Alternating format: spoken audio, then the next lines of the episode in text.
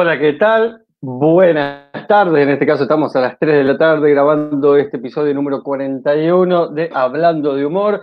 Eh, bienvenidos a los que nos están siguiendo a través de Spotify, los que están siguiendo por el Face, los que nos están siguiendo por YouTube. Ya vamos a estar eh, chequeando a ver si todo está funcionando de primera.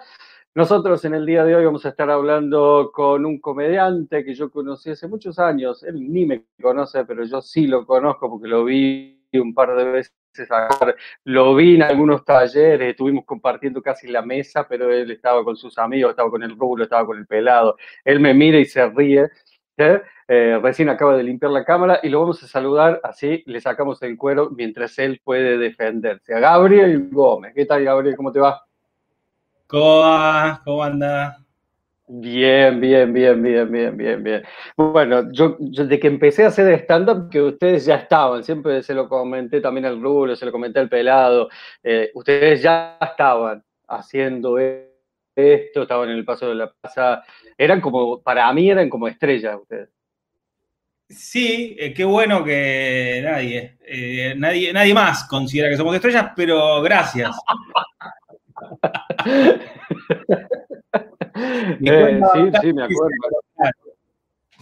¿Cómo? Mi cuenta bancaria dice lo contrario. Tu cuenta bancaria dice lo contrario. Bueno, bienvenido, muchas gracias por prenderte a charlar un rato de humor. Eh, no sabemos por qué camino vamos, pero empezamos siempre el camino de este pequeño episodio hablando un poco de que me cuentes vos, si lo querés hacer en tercera persona o si lo querés hacer como si estuvieras en el psicólogo, ¿quién es Gabriel Gómez? bueno, ¿qué creo yo que, soy yo? ¿Qué, creo, que creo que, soy? Eh, bueno, yo nací en Placas, soy una persona de barrio, dentro de. Soy, soy porteño del puerto, o sea, nací a siete cuadras de caminito, para que se den una idea. Eh, bien, porteño. bien porteño, bien porteño y también Barracas es un barrio que eh, lo, pasa por arriba una autopista entonces es como un barrio pueblo, ¿viste? No, no, tiene el trajín de, la ciudad, es eh, tranqui, como, hay como barrios como Boedo, en Capital, barrios Villa del Parque, que son barrios que como que pasan por al lado las cosas, no pasa por ahí. Y soy hijo de, una familia de comerciantes, de una librería y imprenta de barrio. Por lo tanto, eh, muy conocido eh, ahí en esa zona. O sea, mi, viejo era lo que se llamaba influencer en ese momento. era Don Gómez, ¿no? Que te ayudaba, te un mapa, sacaba una fotocopia, cuando estaba cerrando te abría de vuelta, la, te prendía la fotocopiadora y te, imprimía. Entonces, la gente nos conocía, nos conocía. Estoy chequeando, estoy chequeando, no te hagas problema, estoy chequeando a ver si está todo funcionando. Ahí. Perfecto. Eso, eh, entonces yo salgo de ahí, salgo de un, de un lugar que quizás queda como fuera del tiempo, ¿no? Donde la, la, Capital Federal era más, eh, la gente se, conoce más, eh, se ayuda, de ese lado de la ciudad. Y en el tiempo yo pensé que iba a ser gastronómico, estudié para eso, trabajé un poco, todo muy de chico, 17, 18, hasta 20 años. Y ahí conocí eh, el teatro. Fue, nos agarró la crisis del 2001, que todo, como ahora, viste, que está todo parado, todo cerrado. Más mi barrio, que es un barrio de clase media baja. Eh, entonces se sintió muy rápido la crisis y, dejé de trabajar en gastronomía y me puse a trabajar con mi viejo eh, en el comercio. Remodelamos el comercio, todo, y no entraba nadie, ni Dios. Estaba con mi hermano jugando al ajedrez. Era desesperante, desesperante totalmente. Y bueno, en ese contexto eh, necesito terapia, tengo una crisis fuerte. Eh, voy a un psicólogo, de ahí el barrio, todo en el barrio. Y, el flaco me dice, vos tenés un perfil artístico, como fuera de libre, no tendría que decirme nada un psicólogo, pero me dice, mira, vos para mí tenés un perfil artístico total. Y, yo le venía diciendo que quería probar algo, me animé y empecé a estudiar en San Martín, en el Centro Cultural San Martín. un poco de expresión clown. Eh, estamos hablando hace mucho, mucho, 2000. Y, paralelamente empecé a hacer impro. Estaba la Liga Profesional de, Improvisación de, Ricardo Berens, ahí en, la, en el Liberarte. Y, empecé ahí a hacer un, primero un curso rápido de, de eh, teatro sport, que era un formato así como muy de premisa y, salir al gag, ¿viste? Y, después empecé con el, impro y paralelamente empecé a estudiar teatro, una academia de tres años. Y ya estaba hasta las pelotas, ya estaba enamorado. Vos sabrás. Estaba hasta las pelotas, ya, ya estaba entregado a lo escénico.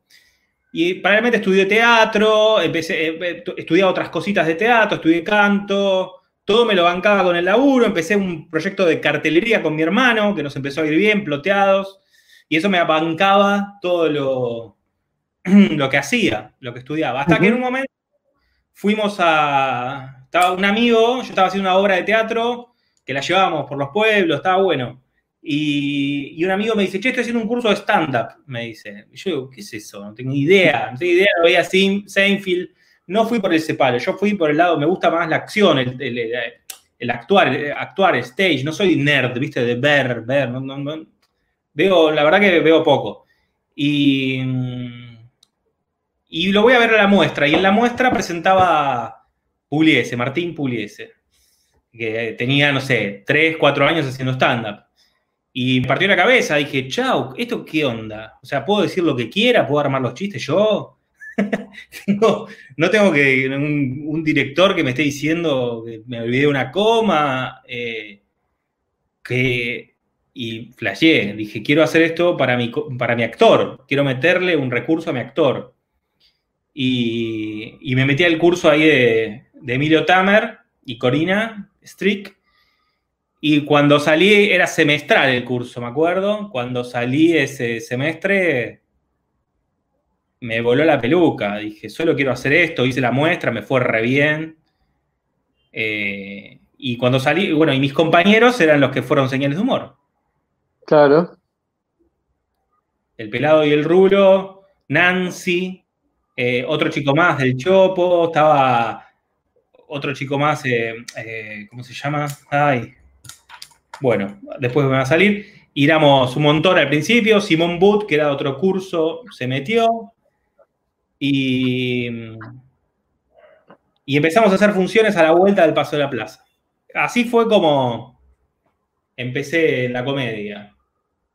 Vos me preguntaste ah, otra cosa, quién era Gabriel Gómez, pero yo te contesté lo que quise. Empezaste, empezaste directamente te metiste en la entrevista, así nomás. Pero, ¿cómo, te definís? ¿Como comediante hoy en día, ya directamente? Mira, la, verdad que eh, yo trabajo, soy un, tengo el oficio de ser comediante, eh, porque lo, laburo y vivo de eso y de dar clases. Eh, pero bueno, yo creo que soy mucho más allá, más, más que eso. O sea, me encanta construir un personaje, me encanta hacer cosas distintas a, la, solamente a la comedia estándar. Me, me gustan muchas cosas escénicas, no solamente eso. Pero yo de lo que trabajo y de lo que vivo es de, la comedia estándar. ¿Y, qué, te, qué, fue lo que te voló la cabeza con el stand-up? Digamos, vos venías enamorado del teatro, pero ahí dijiste, esto me voló la cabeza, quiero hacer esto. ¿Qué me voló? A mí me voló la cabeza em, el timing, manejar el timing. Eso me volvió la cabeza. Porque, el timing lo. ¿En el, teatro, no pasaba eso? No me pasaba porque no, quizás no, tenía la libertad hasta ese momento de improvisar o de hacer cosas que estaban sucediendo. El timing está bueno, lo puedes lograr con un texto que te dieron, pero el timing cuando estás vivo y estás manejando eh, la improvisación y cuando estás estás solo y el clima lo pones vos y, eso me flasheó. Eso fue un flash. Ah, ¿Consideras, que el timing se puede explicar o se puede aprender o se aprende directamente actuando? Mira, yo te puedo explicar de muchos lugares qué es el timing, pero nunca te vas a dar cuenta hasta que no lo vivas. Te vas a, vas a recordar quizás lo que, lo que el profesor te dice. Ah, claro, tiene sentido. Pero hasta que no lo vivís, el timing no se puede explicar. El timing es eh, qué sentís vos el pulso con el público, cuándo hacer un silencio, cuándo seguir, cuándo eh, hacer, hacer un acting, cuándo mirar, cuándo dejar de mirar, cuándo sentir esto con, el, con el público, que el público es como una masa que se ríe y, vos eh, pisás la pelota, seguís, tirás, parás, y eso es como un arte, es como un arte y un oficio, se aprende haciéndolo. Sí, sí, sí, yo soy convencido de que si no te subís a escena nunca vas a saber lo que es el timing, por más que te lo explique todos los profesores del mundo, ¿no? Eh, y, puede pasarte, por ejemplo, que, que tenés funciones que venís bien y funciones que estás cruzado. Sí, sí. Humildemente te voy a decir que tengo un piso. No, no, no es que me va a ir mal. Hace años que no me va mal, no sé, muchísimo. No, no me va mal porque no, ya sé más o menos por dónde va la cosa.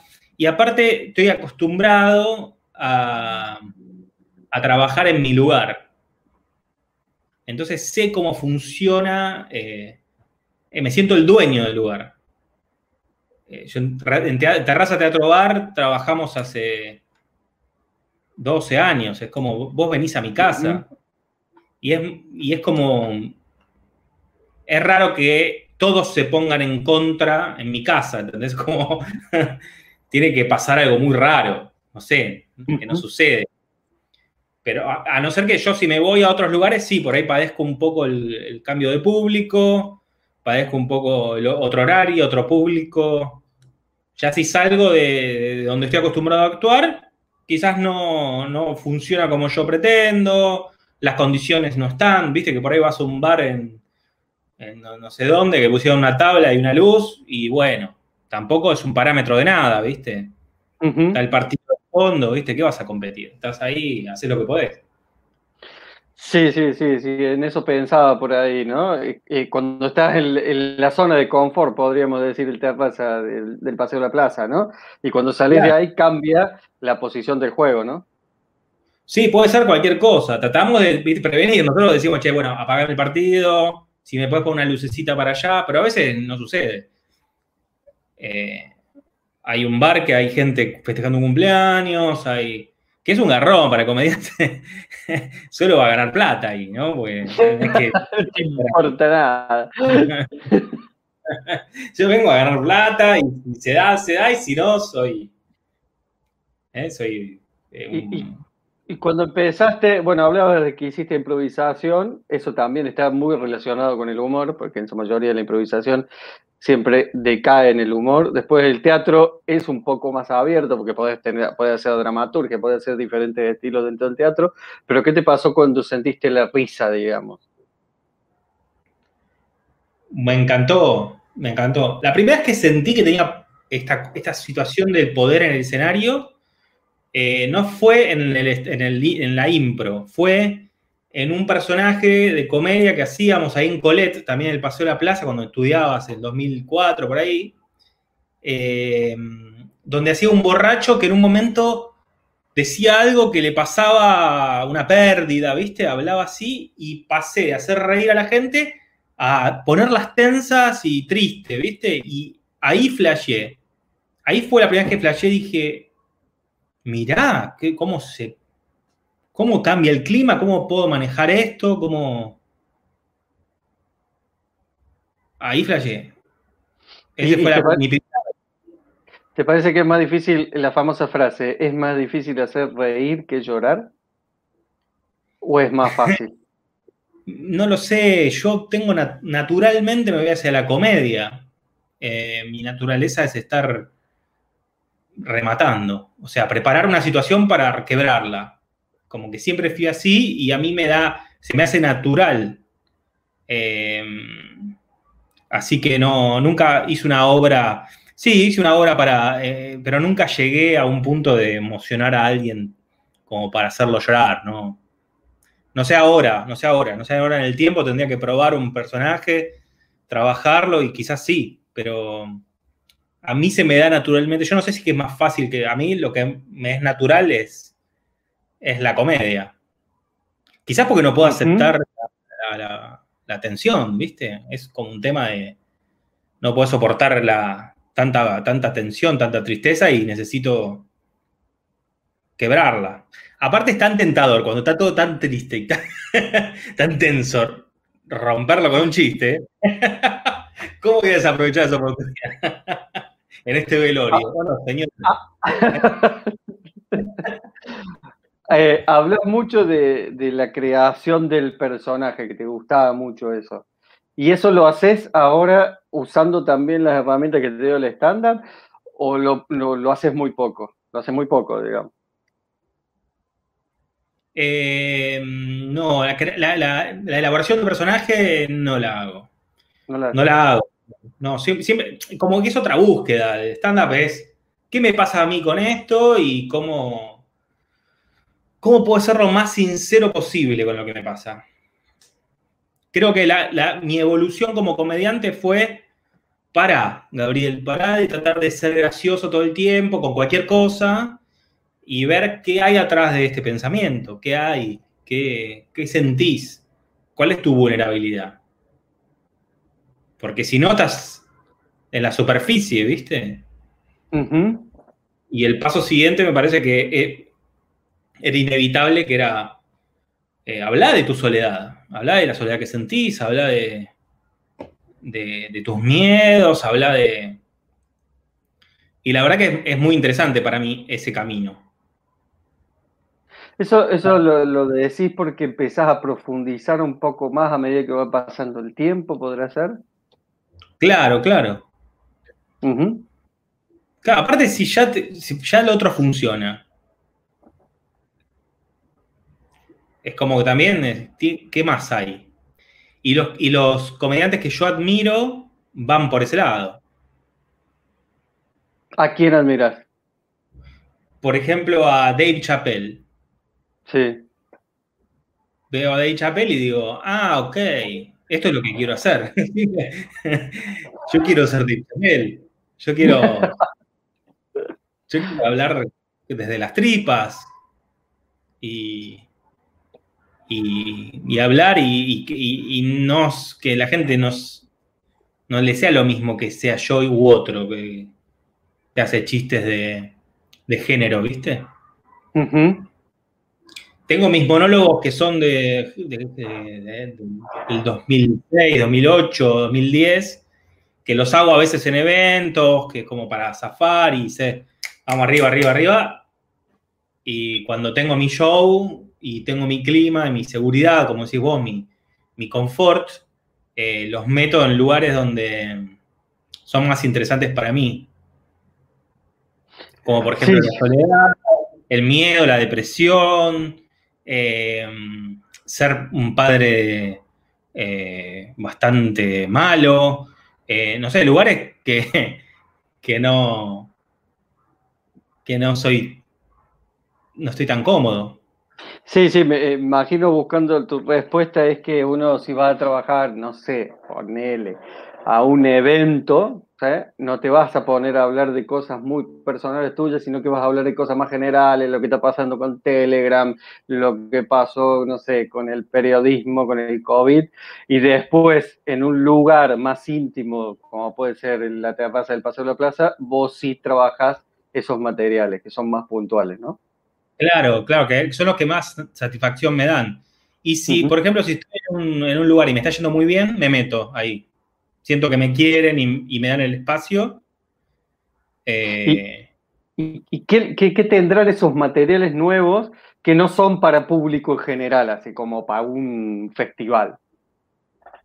Y porque yo no me imagino ahí en un festival diciendo, eh, no sé, capaz es un prejuicio mío, ¿no? Pero hablando de mi infancia en cuanto a, no sé, a, a la crisis, hablar de mi padre, qué siento, cómo yo soy como padre. No sé, capaz no estoy preparado para, para hacerlo masivo eso, ¿viste? Capaz siento que necesito una cierta confianza con el público para,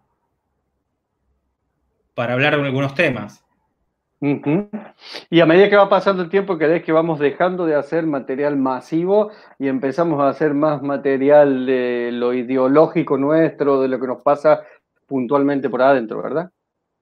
Y creo que ese es mi, es mi mambo, no sé a los demás, pero mi mambo es irme para más para lugares que me, que cuando termino digo, ah, qué bueno que pude meterme por acá, como también es lo que yo me animo y correr un poco más la vara de lo que yo me animo. Esto es un mambo eh, eh, mío de...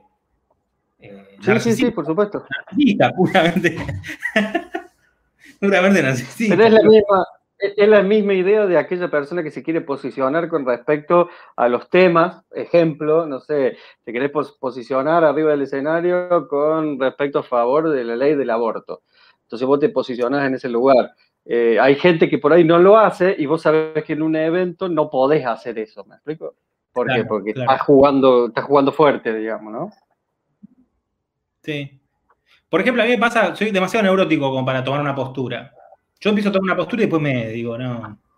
Pero puede ser así también. O sea, no puedo tomar una postura tan firme con nada, generalmente, con estas, sobre todo con estas cosas que son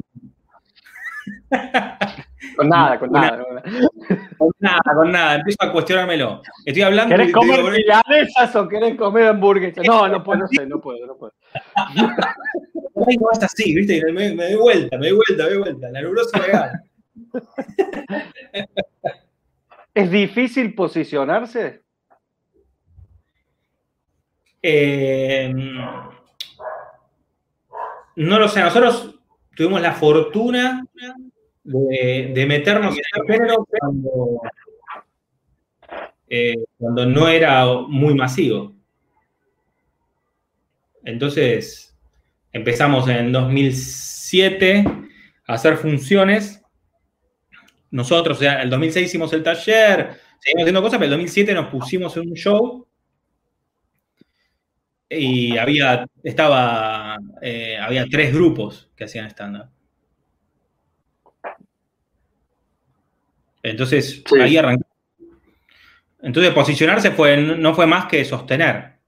Sostener, crecer como comediante, ir a abrir el juego. Somos un grupo, Señales es un grupo que se dedicó a abrir el juego en el país. Siempre los colegas nos dicen, che, a cada lugar donde voy, si me dicen, no, acá vino Señales de Humor.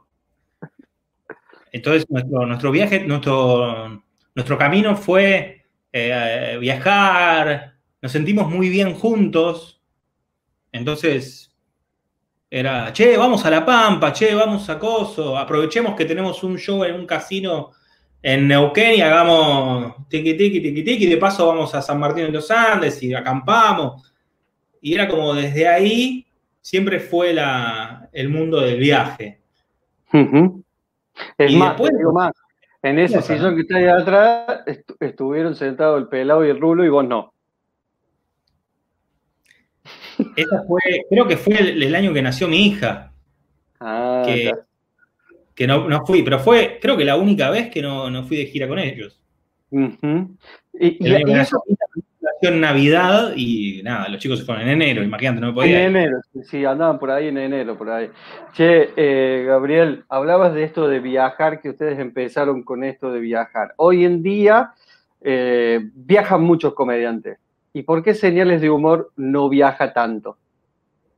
Mira, porque cambió, cambió todo. Nosotros éramos un grupo que gestionábamos la gira, nosotros hacíamos todo antes de las redes sociales. Entonces hoy tenés chicos que, chicos, ya gente grande, que se movió muy bien en redes sociales y que hizo su público en redes sociales, entonces se maneja de otra forma agarra el, algoritmo y dice, ¿dónde me miran? De Mendoza, de cosas, bueno, voy a hacer una gira acá. Eh, empiezan a hacer, o sea, aplican la inteligencia de las redes eh, y entonces saben dónde ir, igual o sea, siempre corren riesgo, no digo que sea fácil lo que hacen. No, estoy minimizando. fueron otras reglas del juego que nosotros no supimos meternos a tiempo.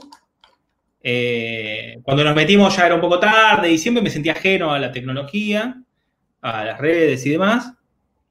Eh, entonces, eh, creo que esa, mano cambió.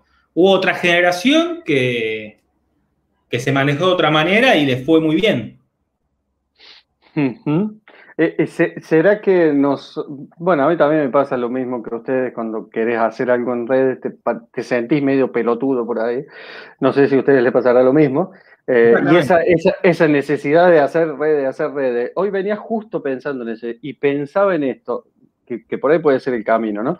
Decir que, que por ahí nosotros fuimos criados arriba de un escenario y nos sentimos cómodos arriba de un escenario y esta nueva generación que decís vos, que ya son tipos grandes, ¿no? Eh, fueron creados a través de un celular y se sienten cómodos ahí adentro, pero no tan cómodos arriba del escenario. No hablo por todos. Y sí, sí, sí, sí, sucede. a veces suceden las dos cosas, que se siente cómodo arriba del escenario y es bueno en las redes. Sí. Pero hay muchos que, son muy buenos en las redes o tienen mucho enganche con su generación. Eh, y, después vas a ver el show y es como un poco ir a ver al chico de las redes o a la chica de las redes.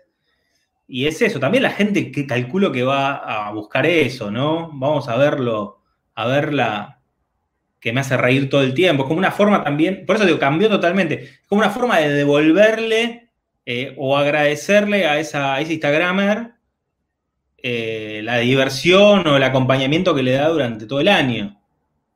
Sí, puede ser un poco por ahí, ¿no? Y, más teniendo en cuenta, imagínate vos acá, vivís en Río Cuarto, ¿no?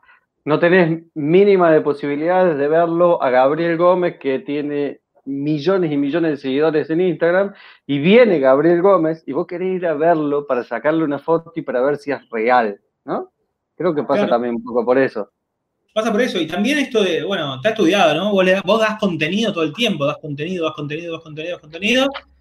Y si ese contenido les gusta a la gente, eh, la gente quiere agradecértelo, quiere agradecerte ese contenido que le diste, que capaz lo hiciste reír en un momento de la vida donde la estaba pasando mal. A mí me pasa, por ejemplo, Martín Sirio, que después cayó en desgracia, lo... Pero en un momento Martín rompía, rompía todo, ¿viste? Porque iba donde iba, la rompía todo, iba y bardeaba la ciudad, yo que sé, iba a Tucumán a hacer un show y decía prohibida de mierda, ¿viste? Bardeaba a todos, pero bueno, tenía su público que pensaba como él eh, y le agradecía. Y también eh, Martín, por ejemplo, es alguien que a mí me empezó a hacer divertir eh, la primera vez en Instagram. Yo no me divertía en Instagram hasta que vi a Martín Sirio y dije, ah, mirá, el chabón se anima, al fin alguien que se anima a decir de todo. Eh, y, le fue bien, hasta que lo cancelaron. Hablemos de eso, la cancelación. Es terrible esta era. Y imagínate como que te digan, no, mira, vos en, estos teatros, en todos los teatros no laburas más. Terrible, terrible. Como que a mí, no sé, diga, no, salte una exnovia y me diga, no, a mí me obligó a tener sexo, no sé qué, porque no quería un día y, listo, empieza a haber una bola. No digo que esos sean los problemas, hay problemas más graves, pero empieza a haber una bola de eso y se habla de eso y, eh, empieza la cancelación y todo lo que tenías armado. terrible. Es terrible, eh, terrible. Parte todo, ¿no? Todo, todo el mundo como tachado, nadie te habla, nadie te defiende. Todo por que, quisiste ser zarpado en el 2002. Sí. Eh, eh, recién hablabas que te, que te divertía Martín Sirio. Eh, ¿Quiénes te divierten en Argentina como comediantes arriba del escenario? Bueno, me divierten generalmente gente que es de mi generación. Siento empatía ahí. Quizás los chicos un poco más chicos, no tanto. Eh, pero tiene que ver con que ya me la veo venir, ¿viste? Como. me falta sorpresa con gente más chica que yo. Pero de mi generación me divierte Barraza, me gusta, me gusta Campa, me gusta Simonetti, lo que está haciendo, muy bueno. Eh, Pablo Picotto, las chicas me gustan Vero Lorca, me gustan. Me gusta gente de mi generación, generalmente. Eh, siento que me representan un poco. Puliese. ¿Por qué, a los nuevos los ves venir? Dijiste que los veías venir. ¿Cómo? Perdón, se cortó justo, ¿qué? Ah, que por qué a los nuevos decías que los ves venir. Y porque capaz tienen como el, el stand-up tiene esta cosa de, eh, de cosas que te están pasando a vos y te identificás con eso. Las cosas que se identifica un chico de veintipico de años, yo ya no me identifico. Me parecen problemas que ya tuve y, los transité, no sé. Entonces, que a mí me digas qué te pasa con una ex, que te llama o, las citas y demás, a mí no me pasa. A mí no, o sea, por ahí me hace reír, pero no, no, estoy con, no estoy sumamente enganchado con lo que está diciendo. Entonces, en un momento, nosotros como comediantes vamos a terminar hablando de lo difícil que es a cobrar la jubilación, ponele. Claro. Así me va a decir lo que me representa. Si alguien me habla de tener hijos, o, o, las generaciones futuras me causa mucha gracia también. Por ejemplo, había una señora, que, una alumna que hablaba de la menopausia, me hacía morir de risa. Porque me acordaba de mi vieja. Sí, sí, sí. sí, Son hermosos. Entonces, por ahí se hacen los chicos que se hacen los que, ay, no entiendo esto, no entiendo lo otro. Yo ya me parece que esto ya está bien, capaz lo puedo. Igual no significa que no, no admire su trabajo. Dice, mira, mira qué bien que resolvió este gag, o me hace reír un par de cosas, pero el que me engancha a mí o la que me engancha es una persona de mi generación o para arriba. Me pasa con todo comediante. Entonces vos directamente no haces material para un chico de 18 a 30 años, me imagino, ¿no? Ah, me chupo un huevo. Yo hago material para mí. Haces material para vos. Hago material para mí, que me divierte. No importa lo que digas adentro. Claro, y bueno, es la negociación, ¿viste? Yo hago material para mí hasta donde soporten. Cuando veo que estoy derrapando mucho y me estoy yendo, vuelvo un poquito y ahí voy construyendo. ¿Se puede hablar de cualquier cosa o no? Sí. Sí, definitivamente sí. Con seguridad lo dijiste.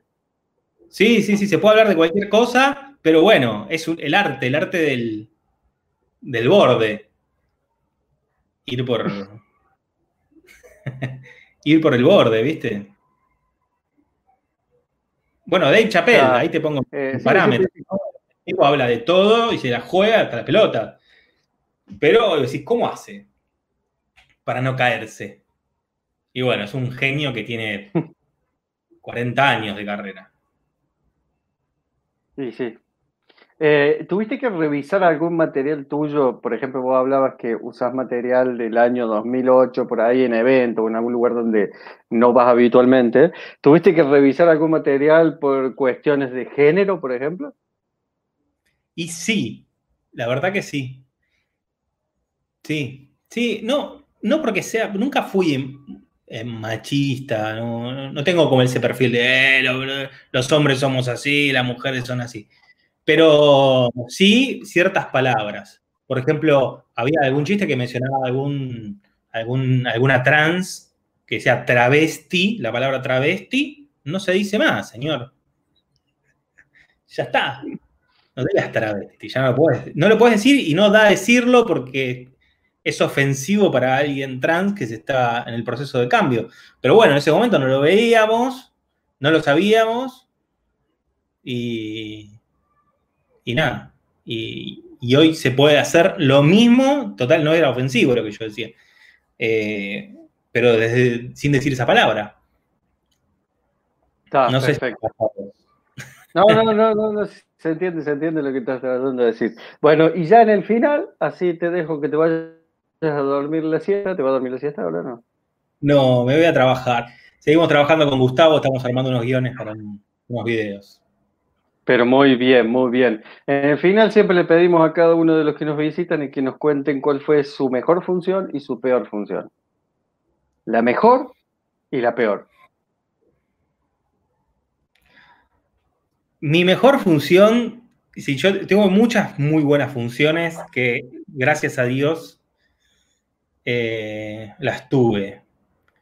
Eh, pero la, la, primera función que tuve después de la pandemia, que fue para 30 personas en una terraza y que vino mi papá y probé material. Todo probé material fue.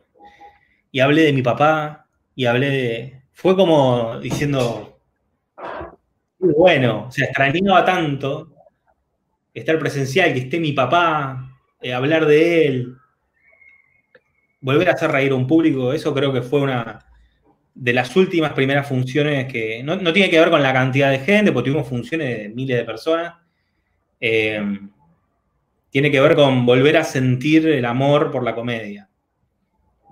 Y la peor función que tuve, eh, también fueron muchas. Y Está bueno decir que las buenas fueron muchas y que las malas fueron muchas. Sí, sí, sí, fueron muchísimas las malas, que realmente son eventos. Ah, la peor, esta es terrible. Un evento en una casa, en, un edificio con una mucama vestida de mucama. Era un cumpleaños de una señora muy vianuda de Barrio Norte. Eh, en un piso que se veía todo el río Uruguay se veía. Y, y fui con mi parlantito a hacer un show unipersonal. La mina me contrató, nunca había visto lo mío ni sabía lo que era el stand-up. Me contrató para un cumpleaños de 70. Todas personas de 70, eh, señoras grandes, profesionales, de, todas con un collar de guita, mucha guita. Y estaban así, y yo empecé a hablar, y las minas me miraban, me miraban, me miraban, hasta que en un momento yo me empecé a pinchar, obviamente, porque nada funcionaba. Empezaron a mirar a la mesa o al piso, como vergüenza. Eh, y yo desesperado, ya desesperado. Y en un momento quemé las naves, empecé a hablar de marihuana, ya dije, bueno, por lo menos las provoco. Si no las hago, las reír, las horrorizo. Y Y empezó a hablar de eso y las enganchó un poco, así como empezaron a mirar, como diciendo, ah, mira, habla de esto. Eh, y cuando terminó, no, hubo ninguna risa en ningún momento. Eh, la primera persona, la primera vieja me dice, ¿conseguís marihuana? es la única respuesta que tuve. Y después cuando voy a, cobrarle a la mina, que me esperaba la mucama para abrirme de vuelta, me dice, che, ¿esto a veces hace reír a alguien? mientras me pagaba. Y yo decía, hace años que estamos en el paseo de la plaza, ábrame, por favor, que me quiero ir. Y me abrieron en silencio con una mucama, vestida de mucama, así, con la cabeza abajo. Llegué a mi auto y hablé por teléfono, porque lo lindo de estar en, en grupo es que el fracaso lo puedes compartir. Acá estaba solo, era terrible. ¿Te gusta el fracaso? Me parece divertido, me parece divertido. Me parece divertido porque es poco, porque no, es que me va mal siempre. Cuando me va mal, en el momento es un garrón, pero bueno, sé que es una anécdota. Sé que. Sé que es una anécdota. Sé que es una anécdota. Bueno, Gabriel, muchas gracias, de verdad. Eh, por haberte copado, charlar un ratito. Quédate conectado, nosotros nos saludamos en privado. Yo mando el cierre, corto el vivo y nos saludamos por privado. Dale. Perfecto. Gracias. Gracias, Gracias a toda la gente que mira.